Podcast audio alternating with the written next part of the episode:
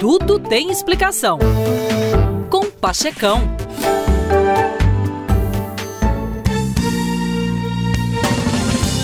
Meus queridos, ao longo do dia nos relacionamos com pessoas impacientes, angustiadas, furiosas.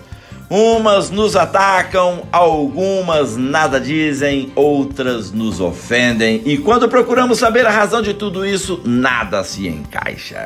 Os motivos são os mais diversos e, na maioria das vezes, não há motivo algum. O que podemos fazer diante de tais circunstâncias? Geralmente escolhemos a maneira mais fácil a tendência natural é dar fluidez ao nosso temperamento, ou seja, reagir. Fazemos uso imediato da terceira lei de Newton: a toda ação tem uma reação igual e contrária.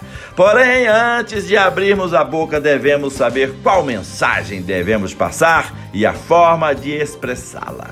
Eu sugiro que pense assim.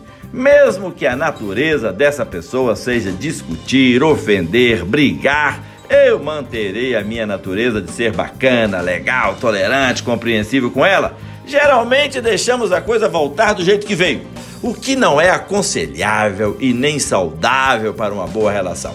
O poeta Khalil Gibran nos diz que aprendeu a ser silencioso com o falastrão, a ser tolerante com o intolerante e a ser amável com o grosseiro.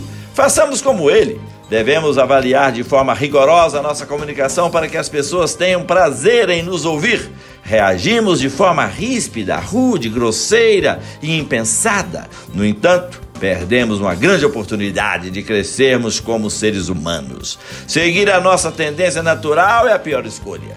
Isso nos mantém no mesmo patamar delas. Devemos aproveitar essa oportunidade e fazer um exercício de tolerância Fala legal? É isso aí, meu irmão. Viver não é fácil não. Bye bye.